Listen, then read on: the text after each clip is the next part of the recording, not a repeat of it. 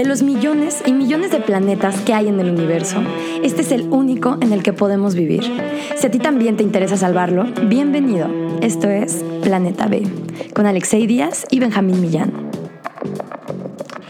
Hola, ¿cómo están? Bienvenidos a este nuevo programa de Planeta B. El día de hoy tenemos una invitadaza de lujo, es la jefa de jefas en el área en México. Ella es Ruth Cerezo Mota y pues bienvenidos a este nuevo episodio. Alexei, bienvenidos, bienvenidas, bienvenidas, bienvenida Ruth. Antes de darle la palabra, queremos que sepan que no es una invitada común. Ruth Cerezo, hagan de cuenta que recibió el llamado de los Avengers, vamos a decirlo así. Ruth Cerezo, ahorita les voy a decir por qué, pero Ruth Cerezo es licenciada en Oceanología, tiene una maestría en Oceanografía Física y escuchen su doctorado. Es un doctorado en físicas atmosféricas, oceánicas y planetarias por la Universidad de Oxford. Y recientemente se involucró en el grupo 1 del IPCC que comentamos en el episodio anterior. Y es la única mexicana de un grupo de 20 que están colaborando en los otros grupos. Pero ella fue la única mexicana que colaboró en este último reporte del que hablamos en el episodio pasado. Ruth, bienvenidísima a este tu podcast. Eh, vamos a comenzar con una preguntita primero de Benjamín para entrar un poquito en calor, ¿vale? Vale, venga. Pues primero que nada, Ruth, eh, ya platicamos un poquito con nuestros, la gente que nos escucha qué es el IPCC, pero no sé si tú, siendo un insider, nos pudieras platicar desde cómo te involucraste, cómo te latió la idea de aplicar y cómo fue el proceso de trabajar un poquito con el IPCC. Sí, bueno, eh, bueno, primero que nada, muchas gracias por la invitación. Eso de Avenger, mm, yo me sentía más como Spider-Man, por eso de que una gran responsabilidad viene con un gran poder. Súper. Este, mm, eh, ¿Cómo involucré en el IPCC? Bueno, cada ciclo, este es el sexto reporte del IPCC y el IPCC se creó en 1988 porque ya se veía viendo por la comunidad científica estos problemas de calentamiento global y entonces se conforma y... Y cada ciclo es más o menos de cada seis o siete años. Cuando inicia el ciclo, eh, hay una reunión previa en la que se decide como el índice de cada, de cada grupo de trabajo. Em, y después de esto ya se hace una convocatoria a nivel internacional de quienes quieran participar. El, trabajo con nuestra para el es 100% voluntario, no recibimos ninguna remuneración. Eh, entonces, eh, después los puntos focales de cada país, que en el caso de México es el Instituto Nacional de Ecología y Cambio Climático, el INEC, que es como el brazo técnico de la Semarnat, el, el INEC es el punto focal de México. Entonces ellos nuevamente relanzan a nivel nacional esta convocatoria, todos los que estén interesados mandan su solicitud junto con tu currículum y dices por qué quieres participar y qué de tu currículum dice, ah, sí, pues yo sé sobre este tema y entonces esta es mi justificación, ¿no? el, INEC compila todo eso, se lo manda al buró del IPCC, el buró por cada grupo se divide y entonces ya escogen tratando de que haya representatividad geográfica, o sea, que no sean como 80 de Estados Unidos y dos de América, ¿no? Del resto de América o de Europa, o que haya muchos europeos. Entonces, para que haya como representatividad, tratan que haya un balance de género, eh, de paridad de género hombre-mujer. En este caso fuimos el 30% somos mujeres, pero cabe mencionar que es eh, la primera vez en el grupo de trabajo 1 que hay tantas mujeres. Entonces, pues ahí vamos, ¿no? Este, muchas mujeres están, por ejemplo, la la vicepresidenta del Grupo 1 pues es mujer. Entonces sí hay posiciones de liderato eh, de, dentro del IPCC. Y también mm, ah, que haya como un balance también entre gente que haya participado en otros ciclos, como este es el sexto. Entonces gente que haya participado en algún otro ciclo del IPCC y gente nueva como yo. Y así escogen y de 911 solicitudes que se recibieron para el grupo 1, quedamos 234 de 60 países. Em, y así es, así es como yo me involucré ingenuamente en esto del IPCC. Porque vamos, a, vamos a empezar. ¿Qué es, ¿Qué es eso que te mueve tanto a colaborar en temas climáticos y que te llamó desde, pues yo creo que desde que decidiste que a eso te ibas a dedicar? Y también por qué, por qué entra la narrativa de ingenuamente, o sea, ¿en qué problemática, qué problemón te metiste que ahorita dices en la que entré? Pues eh, yo desde mi maestría he empezado a trabajar con cosas de lluvias, en particular específico, eventos extremos para México. Eh, y me gusta, me parece como un tema muy interesante. Son, es la línea de investigación que yo tengo. Entonces a veces trabajo con sequías porque es como la otra cara de, es como el otro evento extremo, ¿no? Entonces eventos extremos que cae mucha lluvia o eventos en los que no cae lluvia. Y un poco como, que me he movido en, en, en esa línea. Eh, yo esto del IPCC, pues luego cuando lo estás leyendo ves, a ver, ¿quién de México participó? Y no sé, Juanito, ay, pero ese Juanito no sabe nada, ¿cómo llegó ahí? Entonces como no, debería participar gente que sí sabe, ¿por qué no está esta o este o este o este? En particular eso solo pasó al, el reporte anterior con una investigadora que no voy a decir su nombre. Este, qué mala, qué mala. No, que todo el mundo, este, además sí, o sea, no soy la única, en realidad sí fue como, pero ¿cómo? ¿No? Entonces ya, ay, no, entonces como luego yo me quejaba, entonces ya, pues la próxima vez aplica, ¿no? Entonces, o sea, deja de quejarte y sé como proactiva. Y entonces a mí me invitaron a participar varios colegas y yo, como recibí invitación por varias personas, dije, ay, pues todo el mundo está recibiendo invitaciones, va a haber un montón de gente y entonces pues yo voy a cumplir mi labor moral de mandar mi solicitud, pero no me van a escoger porque pues hay un montón, ¿no?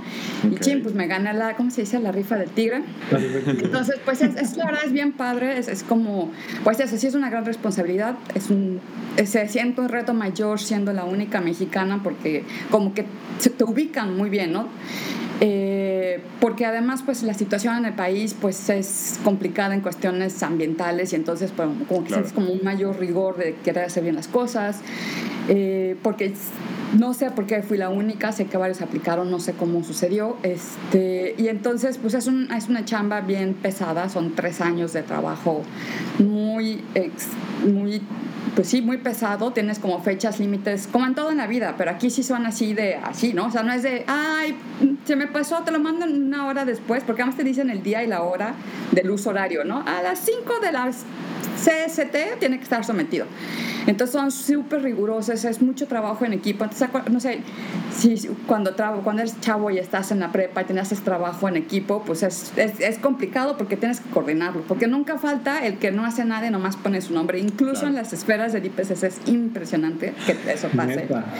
Este, porque no falta el que es todavía más ñoño y más así como, vamos, vamos, trabaje, no, ya no puedo. Sí, no, entonces es, es, como un poco eso, pero con una presión bien, bien, bien grande porque pues es un compromiso que además tú te voluntariaste, ¿me entiendes? A mí en realidad, y estrictamente hablando, nadie me obligó, incluso cuando te mandan tu carta de invitación, tienes como un periodo de gracia de decir, ups, no, sabes qué, no, ya lo medité y ups, sí, no, ¿no?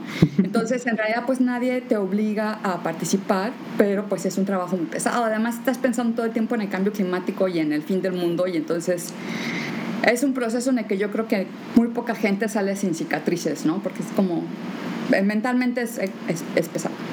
Oye, justo para allá, digo, tocaste justo un tema que queremos tocar contigo, pero le diste justo al clavo. Em, este proceso, pues te involucró, como tú dices, tres años, fue trabajo mucho, muy pesado y hablar de un tema del cual, pues literal nuestras vidas están en juego. ¿Cómo fue para ti el vivir o sea, ¿te dio ecoansiedad? Eh, ¿Tuviste ataques? ¿O cómo, cómo fue ese proceso que viviste? ¿Cómo, lo resolviste? Escuchar diario ese bombardeo mental de estamos mal, estamos horrible, esto va a pasar, esto va a pasar. Pues yo me tardé como, afortunadamente me tardé en, que me cayera el 20, porque les digo, ¿no? O sea, en tu trabajo normal en la UNAM yo soy investigadora, entonces pues das clases, tienes estudiantes tienes proyectos. Eh, me acababan, de hecho, yo siempre he sido muy suertuda o era muy suertuda con Conacit y me daban todos los proyectos que pedía. Digo, no, que tenga muchísimos, son proyectos chiquitos tampoco, ¿no? Pero justo me acababan, justo cuando me aprobaron, ajá, cuando me invitaron a participar en el IPCC, me aprobaron un proyecto de Conacit. Este, entonces es como del doble de chamba, digamos, ¿no? Eh, y entonces estás tan metido en, entregar las cosas que al menos yo no internalicé absolutamente nada, pues seguía trabajando. En el 2019, en octubre, eh, participé en una reunión particular del IPCC porque, a ver, son tres, como decía, son tres grupos de, oh, si lo mencioné, son tres grupos de trabajo en el IPCC y, eh, y en marzo sale el del grupo 2 y en abril el del grupo 3 y luego en octubre va a salir el resumen síntesis que va a juntar la información de los tres grupos de trabajo. Entonces también se tenía que diseñar eh, pues el índice de cómo iba a quedar ese. Entonces nos reunieron a gente de los tres grupos de trabajo. A mí me tocó, tuve la suerte, o desgraciado, ¿no? De ir a, la presenta a, esta discusión. Y entonces comenzamos ahí los tres grupos de trabajo, como que sí empiezas a, aterrizar cosas, porque nosotros, el grupo uno, vemos las cosas físicas de la dinámica de la atmósfera, de por qué está, cómo está cambiando el sistema climático y por qué, ¿no? Entonces como un poco como que nos quedamos ahí, como que no aterrizas tanto en, en la las consecuencias para la biodiversidad, para los humanos. Un poco sí, sí, el último capítulo sí lo hace, pero como que queda así como como la antesala para lo que vienen los otros dos grupos de trabajo que en realidad pues, ya trabajan en eso. Entonces estás ahí oyendo y entonces ahí como que yo así aterricé como, oh, es, como real y hay implicaciones y aparte acaban de salir resultados de, de los modelos que se utilizaron, que son la generación se llama CIMEP 6 que están mucho mejor eh,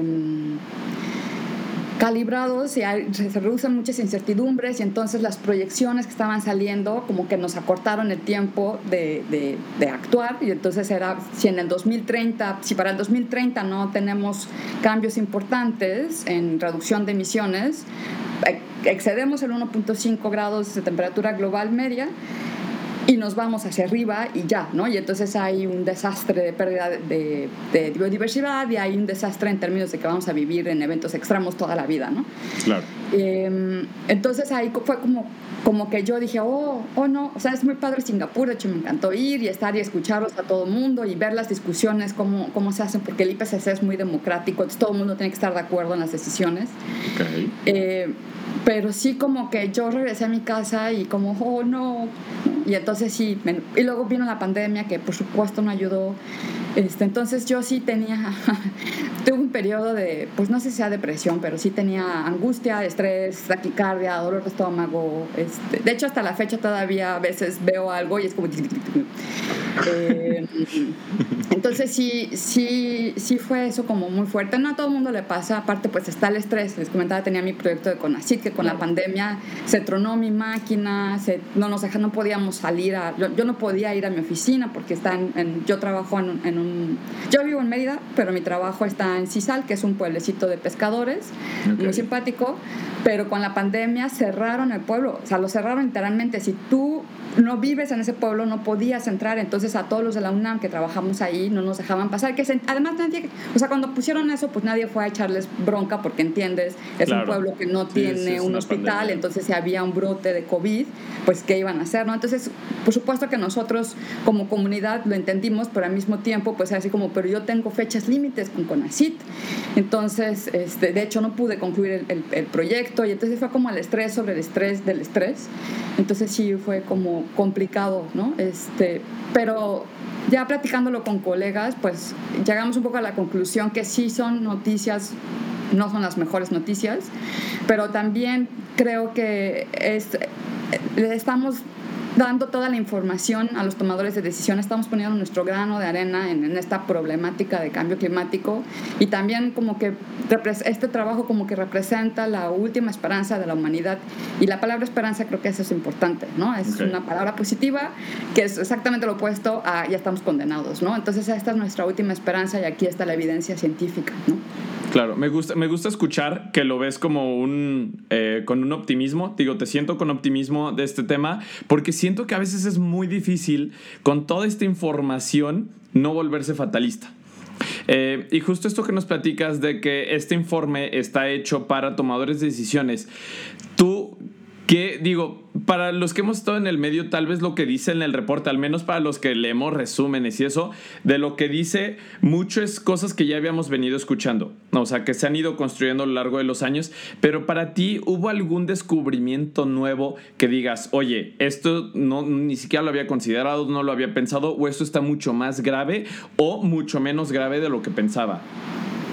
Eh Sí, o sea, esto que tiene razón, lo que eh, los mensajes principales, los que están sonando todavía en periódicos, no son nuevos, esto ya lo sabíamos, como les decía, incluso desde que se crea el IPCC en 1988, eh, ya se había, ya antes de eso, desde los 70, ya había artículos al, al respecto.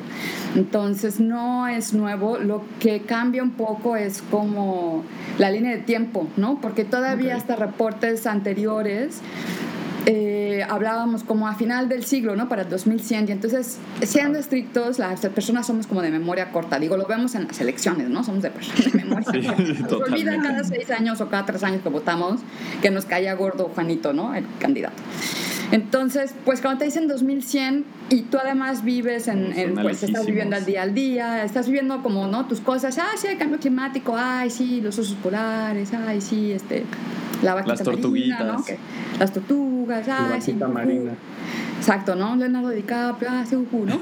Pero pero pues el 2100, ¿no? Entonces yo digo, por supuesto soy muy joven, no es cierto, pero pues para el 2100 ni con chochos, a menos que exista la tecnología para que trasplante mi cerebro a un robot, en el 2100 yo no voy a estar viva. Y entonces como eh, cuando te dicen que sí, en el 2100 de hecho sí va a estar muy mal si no hacemos algo hoy, pero en realidad si no hacemos algo hoy de aquí al 2030 no cambiamos drásticamente las cosas, pues cambia un montón. O sea, en el 2030, estrictamente hablando, si todo sale bien, pues yo voy a estar viva. Entonces ya no se trata de si a los, a los jóvenes, a los hijos o a los nietos, se trata de que yo, en, en mi ciclo de vida, me va a tocar ver si logramos hacerle caso a la ciencia o si o no.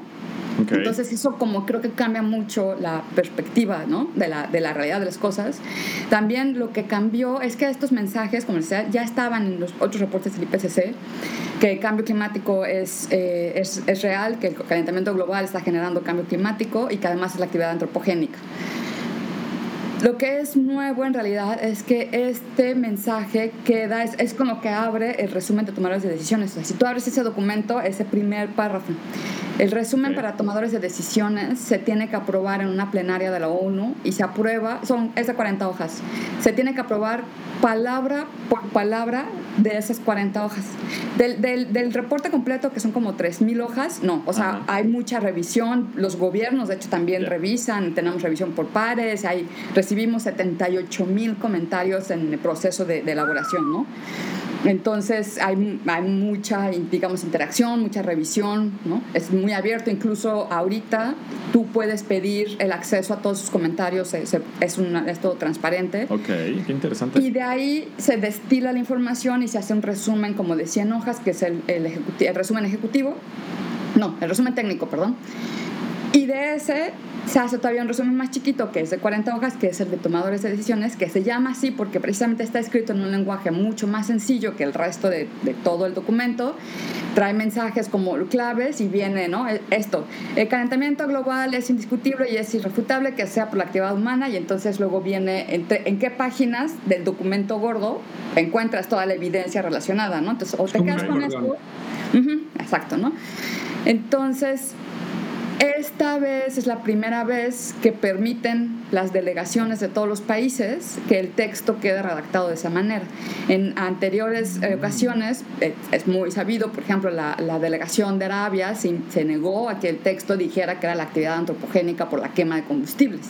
Entonces se tuvo que reescribir, o sea, no oh. cambia, no cambia el contenido, ¿ok? Y no, no es que estén ahí torciendo y quede a la voluntad de los tomadores de decisiones. O sea, no, no, no dice lo contrario, no dice, no hay cambio climático y no es por la actividad antropogénica, sino queda escrito en una manera menos explícita.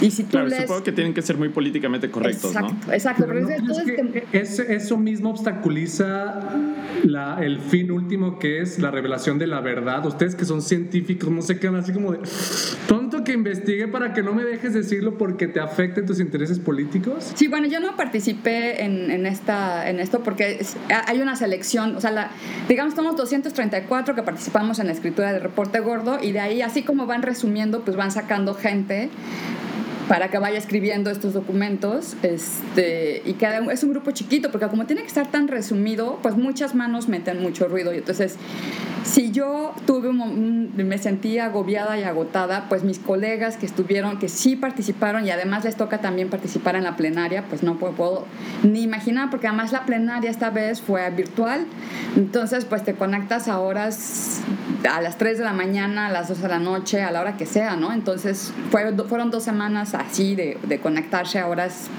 este sí, me imagino. bastante que deberían ser ilegales vaya. Entonces entonces no es que quede el mensaje torcido o que se niegue la evidencia pero no queda con una redacción como esta que han dicho que es como muy severa no son mensajes muy severos fue porque por primera vez las delegaciones permitieron que en este documento que sé que todo el mundo lee queden y entonces por eso es que ha sonado tanto por eso es que luego el de Naciones Unidas trae con este mensaje de hay que detener la era, se acabó la era del, del, combustible fósil y las alertas y no sé qué, ¿no? Porque llega eso que es lo que todo el mundo lee, ¿no? Si tú, Ruth, tú colaboraste en el, en el capítulo 8 que específicamente son temas de, de agua, ¿no? Son temas de el cambio en el ciclo del agua. Pero igual conoces, imagino que conoces plenamente los, los demás capítulos. En el episodio anterior dimos como los seis, eh, los seis aspectos más importantes, pero me gustaría saber tú, si tuvieras de frente al máximo tomador de decisiones del mundo, imagínate, ¿qué es lo que le dirías así como en breve, en un minuto, así de tenemos que hacer esto? O sea, ok, no leas todo, si, si solo tuvieras que hacer una cosa, por favor, vamos a hacer esto. ¿Qué sería?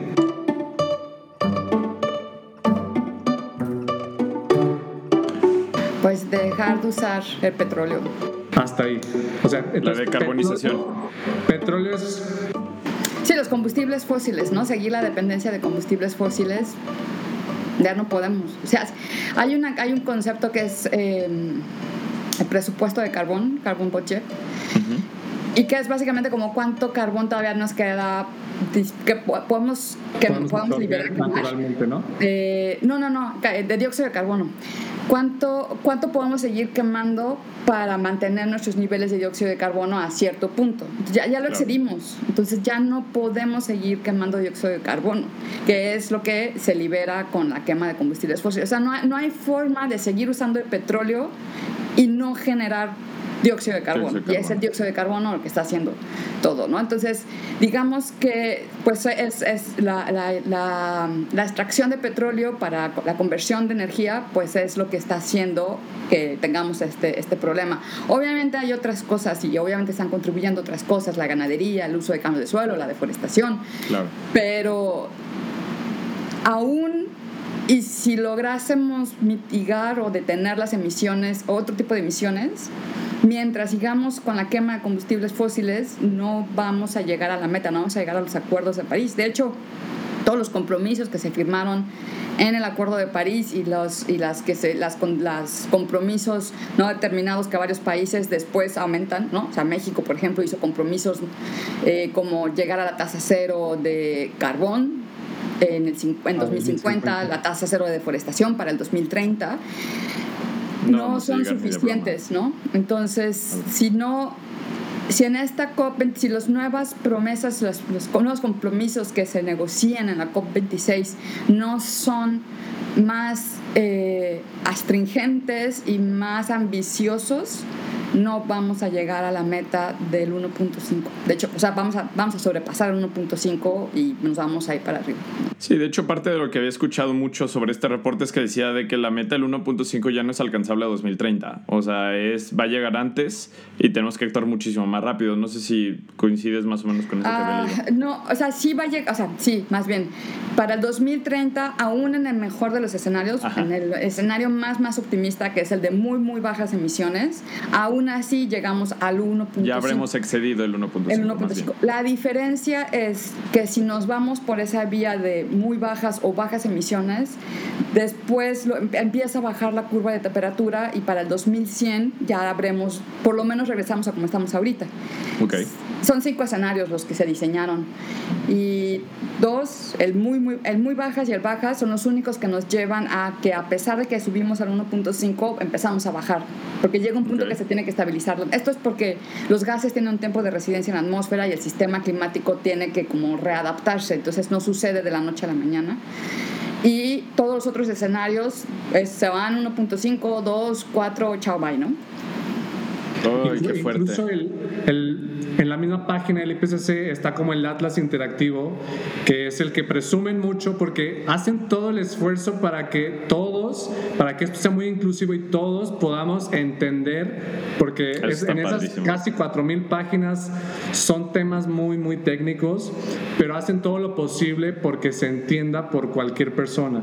Y en los mapitas interactivos se muestra si aumenta un grado, qué tanto calor o qué tanto van a cambiar en otras zonas y regiones del, del mundo las temperaturas. Y me gustaría preguntarte si tienes contemplados en, en, cuanto a México, además de las zonas costeras, si ya hay contempladas regiones específicas que van a tener catástrofes gravísimas y también si en México o fuera de México se van a crear incluso oasis que son espacios en donde no va a ser tan grave, porque no va a ser uniforme en todo el planeta, obviamente. Pero si va a haber algunos oasis donde... ¿Cómo? Para mudarnos. ¿Para dónde? No les voy a decir, sí lo sé, pero no les voy a decir porque voy a hacer mi búnker ahí. No. no lo dices cuando estemos fuera del aire. Este, no, eh, desgraciadamente mm, sobre los oasis, no. O sea, cambio, yo creo que... ¿No? Creo que, creo que el problema... no. Este, yo creo que el problema o lo que nos sirvió desgraciadamente de publicidad para que el reporte también como que resonara mucho, pues fue este verano que hubo incendios en Canadá, ¿no? Que no se prendió fuego casi que solito un poblado, la gente escapándose de Turquía, las inundaciones en Alemania, entonces era como uno tras otro, ¿no? Abría ese periódico y era como, oh no, ¿no? Otro, oh no, otro. entonces, cuando la gente trata de decir, ay, pero es que cambio climático, insistir que va a ser en 2100, que son los osos polares, pues es como, ah, no, o sea, está literalmente en la puerta de tu casa literalmente, ¿no? Las inundaciones que estamos viendo aquí en México también, o sea, no nos tenemos que ir tan lejos. Aquí, a, mí, bueno, yo les repito, vivo en Yucatán, el año pasado tuvimos una temporada muy anómala, tuvimos 31 sistemas con nombre, ¿no? De, de sistemas tropicales, tres nos pasaron encima a Quintana Roo y a Yucatán, a Quintana Roo le tocó el viento y a Yucatán nos tocó la lluvia, hubo pérdidas de cultivos desde la primera temporada con, que pegó que fuera de Cristóbal hay todavía hay zonas hoy en Yucatán que están todavía cerradas. Hay una, una vialidad súper grande, además, que tienen un paso de desnivel, que bueno, creo que todo el mundo criticó eso porque en Yucatán, no importa. El punto es que se inundó, ¿no? Antes había, había unas fotos que parecía la alberca olímpica. Sigue, ya pasó un año y sigue inundada esa vialidad, te sigue cerrada y es un despapalle pasar por ahí, ya es una de las vías principales.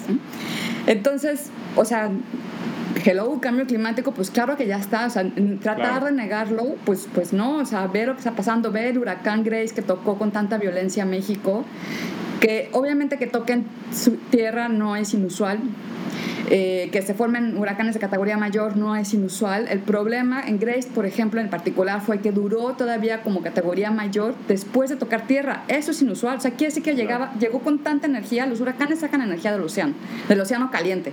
Entonces es como el sistema se movió tan despacio, le dio chance para ponerse super power. Y entonces toca tierra en Veracruz y normalmente eso significa se empieza a disipar y todavía duró horas como huracán, luego ya se empezó a disipar y pasó al Pacífico. ¿Qué pasa en el Pacífico tampoco es inusual.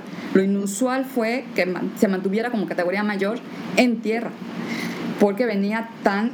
Eh, apoderado del calor, del excedente de calor que había en el Golfo de, México.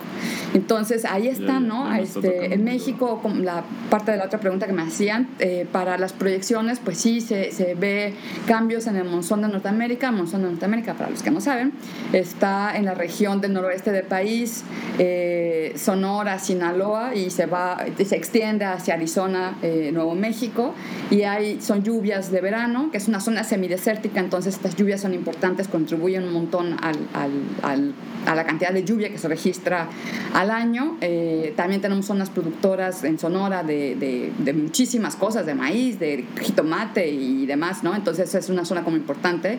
Entonces eh, la lluvia se registra durante el monzón y ahora pues se están viendo cambios en la estacionalidad del monzón.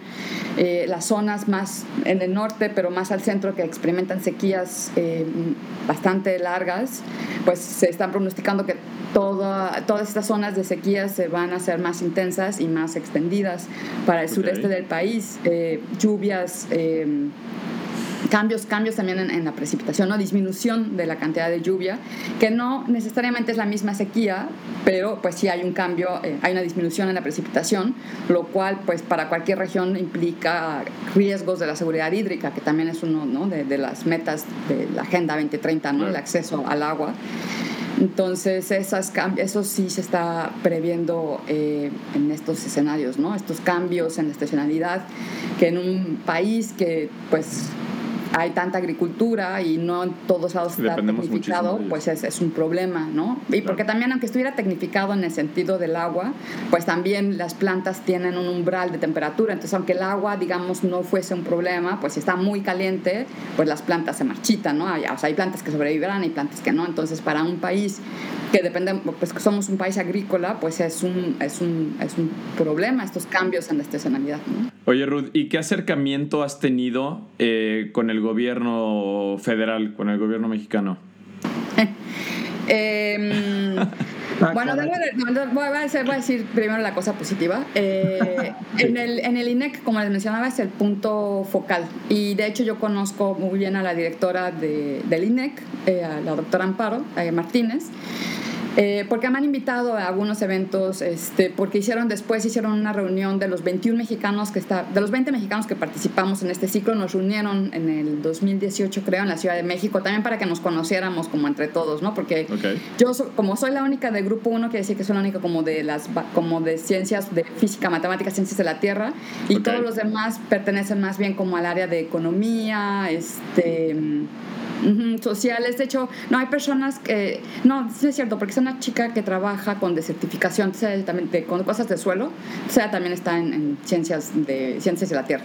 Pero los demás pues, son como de, más de ciencias eh, sociales, economía, que yo no conocía. O sea, conozco los nombres, pero no a las personas. Entonces estuvo muy padre.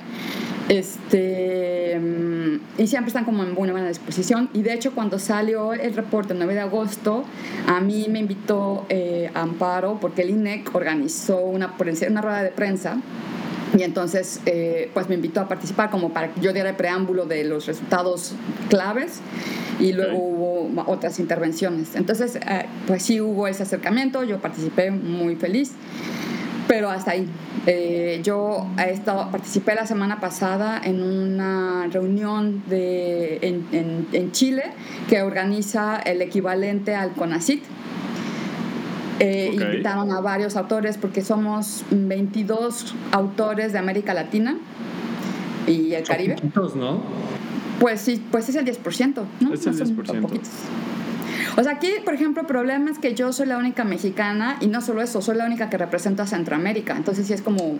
ah, órale, eso no sabía. Entonces es México, digamos que es México, Centroamérica, y ya luego a partir de Colombia y eso ya hay varios autores, ¿no? Entonces somos 22. Y nos invitaron a, a, varios, creo que fuimos como 15 a los que participamos. Hoy en Colombia, la Academia Mexicana Academia Academia Colombiana de Ciencias organizó otra presentación, nos invitaron a otros tantos, estuvo muy padre porque presentamos no solo los mensajes claves, de hecho los mensajes claves, así como la presentación clásica, que no sé si la han visto, eh, fuimos por capítulos y estuvo muy padre, incluso a mí que yo he leído varios capítulos, pero como que en algunos detalles no los sabía muy bien. Hoy los explicaron y fue como, oh, qué interesante, qué buen trabajo hicimos, qué bárbaros. Este, entonces estuvo muy padre. Yo aquí, la academia, de hecho, hasta donde yo entiendo, para este foro, invitaron a los puntos focales de todos los países de Latinoamérica para que hicieran divulgación al evento. Yo no vi que el INEC eh, dijera nada. nada. Se supone que contactaron a la Academia Mexicana de las Ciencias también para lo mismo, para que le hiciera difusión al evento, porque además pues fue hablado en español, ¿no? Entonces todos, o sea, todo el documento se interpretó en español. Entonces, con, con gente que había participado en el reporte, no por el que lo leyó, que también digo, los que lo leen y lo pueden presentar, qué chido, pero pues esta vez fueron la gente que participó. Yo no vi aquí que en México se hiciera ni siquiera eco, ya no participar o nada, ¿no? A mí, yo no sé si con la cita ha hecho algo, a mí no me ha invitado. Este, Yo no sé, sé que el INEC iba a llevar al Senado el reporte, la presentación del reporte, no, no sé cómo les fue, eh, yo no estuve invitada para eso. O sea, a mí nadie de gobierno me ha contactado. Digo, periodistas me han contactado, gente como ustedes que se quieren informar, me han contactado. Este, me han contactado, me, invitaron a un foro de, para un hospital en El Salvador. Entonces me han contactado. Claro, estás en alta demanda ahorita. Exacto. Pero pues quienes deberían de estar escuchando son los que son los que están pues haciendo la vista gorda. Creo pues que aquí, aquí puede llegar la siguiente pregunta que te queríamos hacer y es hiciste tu parte y fue una parte grandísima. O sea, gracias a ti tenemos, gracias a ti y a otro grupo de personas, pero tú representando a México, tenemos este informe y otros que tienen información súper relevante. Ahora nos gustaría que nos dijeras qué nos toca hacer como sociedad civil. Si nos escucha alguien de alguna academia, qué toca hacer como academia. Si escucha alguien desde el gobierno, pues infiltrado, qué les toca hacer poder cambiar las cosas, porque sabemos que en México, eh, al menos con la línea de gobierno que vamos ahorita, podemos ver un poco difícil que tomen en cuenta, al menos para estos últimos tres años, este reporte. Pero ¿qué nos toca hacer entonces a nosotros y a los que nos pudieran estar escuchando? Pues nos toca informarnos, ¿no? Entonces, por un lado, pues nuevamente muchas gracias por invitarme a este espacio, porque así es como más gente se va enterando y se va enterando, y entonces pues, muchas gracias, por, la, apertura de estos espacios, son clave, porque pues ya pasó, pues todos pensamos que a la, semana iba a pasar el momento, ¿no? Como decía, que somos de corta memoria y entonces pues están las Olimpiadas, no sé si fueron antes, o bueno, ¿no? Siempre pasa cualquier otra cosa más relevante que el cambio climático o la ciencia, porque además pues es, hablar de ciencia. Entonces, pero seguimos todavía en, en, la ola y entonces eso es, eso es bueno, eso habla de que hay interés de, por parte de la gente que genera los espacios y porque hay una audiencia, si no, pues no estaríamos, supongo, aquí, ¿no? Eh, entonces, por un lado, pues informarnos. Yo creo que como academia nos toca pues hacer esta, esta traducción de estos contenidos que en algunas partes pueden ser muy técnicos y ponerlo a disposición en un lenguaje y presentárselo a quien se deje en la calle, así como, oye, ¿quieres firmar para Greenpeace mientras te explico el reporte del IPCC? No sé, ¿no? O sea, como que hacerle mucha información, tratar de aterrizarlo lo más posible. De hecho, quiero comentar que en el reporte, aparte de este resumen de 40 hojas, en el resumen choncho, al final de cada capítulo son 12 capítulos y al final de cada capítulo vienen unas que se llaman preguntas frecuentes, frequently asked questions, y son dos o tres por capítulo y están escritas en un lenguaje muy, muy, muy plano, sin ninguna referencia artículos ni nada. Pasan, o sea, nosotros las escribimos, a mí me tocó, por ejemplo, escribir una junto con una colega mía, eh, amiga colombiana, Paola Arias, escribimos una. Y nosotros la escribimos pues como según nosotros en un lenguaje que es por supuesto bien claro, pero pasan por gente, el IPCC contrata gente que se dedica a comunicar ciencia, entonces tienen una formación, digamos, en ciencia, pero en realidad pues, no son científicos, ¿no? Entonces pueden, si hicieron la traducción, digamos, del lenguaje que según nosotros ya estaba bien, bien simple, lo hicieron todavía, ¿no? Bien escrito, además pues también con mejor hilación.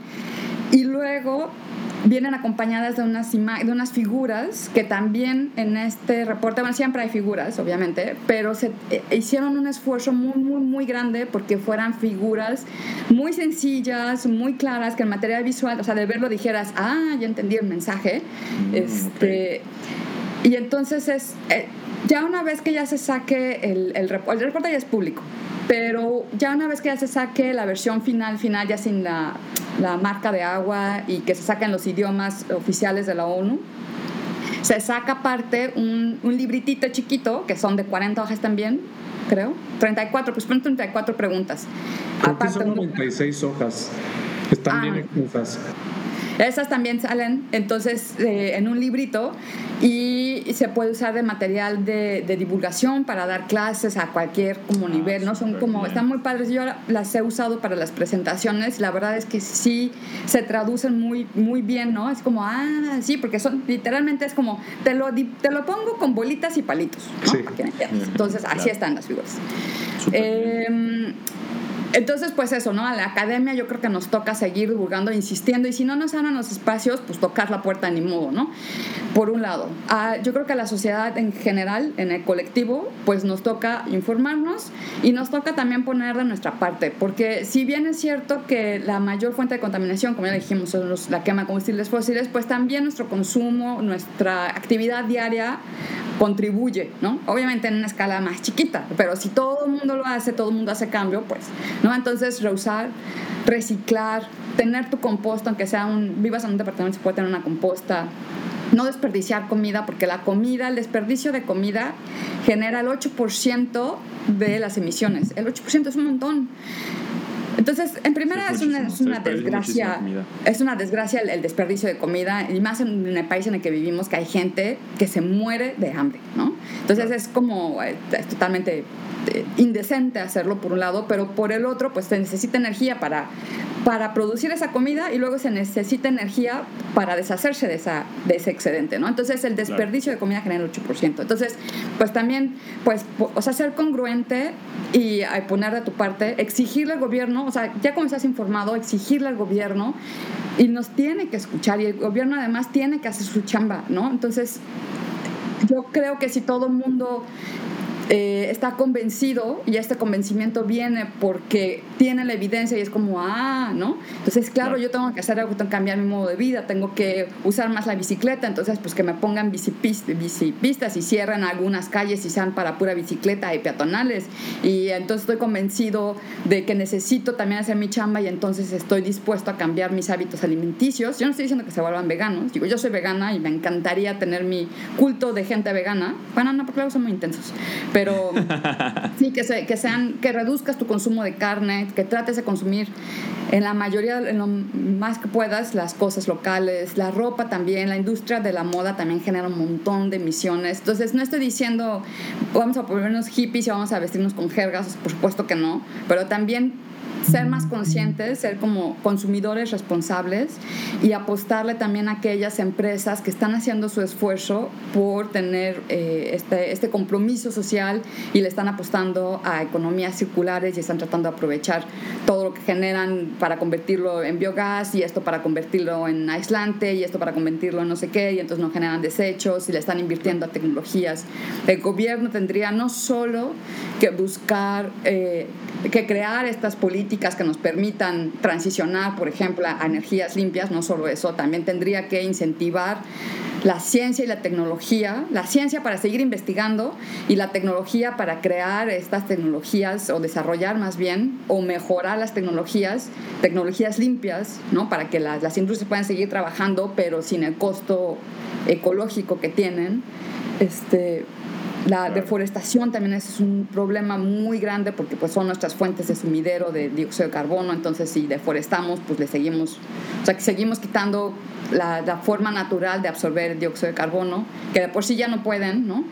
Eh, pero si seguimos eh, deforestando, pues es un problema. Entonces, digamos que son como eso, plantar, no suena como muy chistoso eso de que plantes un árbol.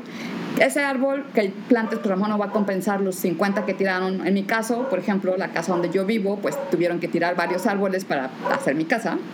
Y entonces, pues no tengo mucha autoridad moral al respecto, pero yo ya planté, planté muchos árboles, ¿no? Entonces, pues un poco hacer como lo tuyo, porque además pues la vegetación reduce la temperatura, y, ¿no? O sea, por, por, por todos lados por donde la veas, la vegetación es buena, ¿no? O sea, plantar árboles es una, es una cosa buena.